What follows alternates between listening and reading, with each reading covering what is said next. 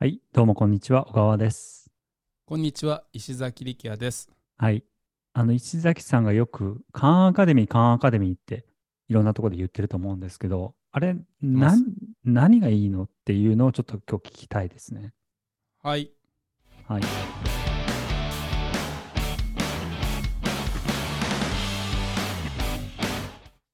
カンアカデミー初めて知ったの、あの覚えてないですけど、少なくとも、あの、テッドでカンさんが、多分ビル・ゲイツと一緒に話してたの、おがあるんですけども、それより前からは知ってたんですよね。うーん。えー、まあ、カーンさんっていう方がいて、 えー、その、甥っ子かな、まあ、自分のご家族に、えー教えるために、えーこう講義を取ってたと。で最初は iPad と、お iPad に書く、多分 Apple Pencil でもなかったと思うんですけど、なんかワコムみたいなやつあるじゃないですか。うんうんうん、ペンタブみたいな。はいそうはい。ペンタみたいなやつで説明しててでそれで説明してたやつを YouTube に公開してたらいつの間にかこう大きくなったって話なんですけどうーん。本当カンアカデミーのそのだからビル・ゲイツとかそういう寄付がつく前は本当そのう人ん一人のコンテンツやったんで正直見るに耐えなかったんですよね、うーん。しかもその今ほど、えーなんていうんやろ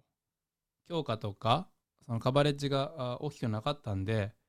うんうんうんうん。えー対象者も限られてるしうんねでも今は本当に、えー幼稚園入学前のリーディングう算数からスタートしてるのでうん。でうーん行くところまで行くと大学の講義まであるんでえー。本当あのコンテンツしっかりしててでなんでうんカンアカデミーやったかっていうとやっぱずっと僕らの頭の中ではホームスクールがあったんですよね、えーうん。家で自分たちの子供の教育を見るとでも実際に学校行ってみた親がらですね子供たちはい学校がすごい大好きなんでうんホームスクールなんかやる必要なかってうんうん。うんただとはいえ僕らやっぱりうんずっとオランダにおるわけじゃないしいつフィリピンいつ日本に帰るかもわからんしあるいはこのあとポルトガルスペインイタリアと行きたいとこたくさんあるんでうんうんうん。そう考えていくとそのやっぱ教育はポータブルじゃないとダメやっていうのはずっと思ってたんですよねなるほどなん。か断絶があっちゃダメだと思うんですよこうなんていうんこの教育のうん。ディスコネクションがパッとこうずっとこう継続しないとダメだと思ったんですよね。それは例えば継続的途中にで学習するって意味じゃなくて、えーカリキュラムが継続してるって意味です。途中で国を変えたときに、例えばフィリピンそにうで行すったら、またなんか戻ったりとか、こうカリキュラムが。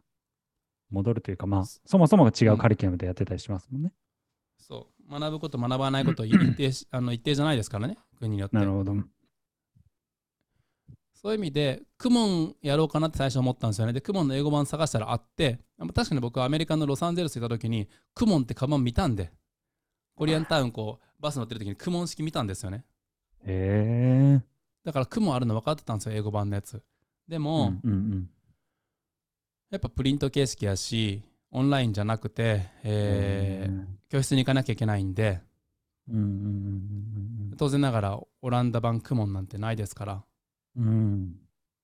うん。多分クモン式の教室もないと思うんですけどあるんかな調べてないですけどもそしたらあカンアカデミーあるやんって思い出してですでカンアカデミーのアプリインストールしてみたらもうなんかうーんアニメーションとかコンテンツがしっかりしててうーんすごいインタラクティブであうん寄付とかこういうお金が入ると、あこんなにもコンテンツで良くなるんだなってこうもう本当なんか感心して感動して、へーこれなら使えるなと思ってでカリキュラムどこまであるかって見たらさっき言ったみたいに、えー幼稚園の前から大学の後まで用意してるんでへーであるんですよね算数うーあとはリーディングですね読み書きうん。だけじゃなくてロジックっていう項目もあって小さい時からへやっえ。ぱすごい大事や。やなと思ってうんうんうんうんでそういうのを今一個ずつやらせててその家庭教師にベビーシッターさんを使ってますよっていうのは言いましたねうん。はい。はい。だから仮にオランダからポルトガルに移住したとしてもカンアカデミーはずっとついてくるのでカンアカデミーの進捗に従ってやっていけばいいだけですよねだから家庭教師が変わったとしても、えーまあ、カンアカデミーの進捗に合わせて僕らは、その家庭教師に教えてもらえばいいだけなので、あ、すごいすごい。という点がありましたね。まあ、これうん何でも言うとすごい自慢になるんですけども、はい。えーやっぱりこうコツコツやっていくとおうん数学とかリーディングとかやったら、えーうんやっぱ1年2年先行っちゃいますねすぐに。全然僕たち、へー僕の僕らの子供 あの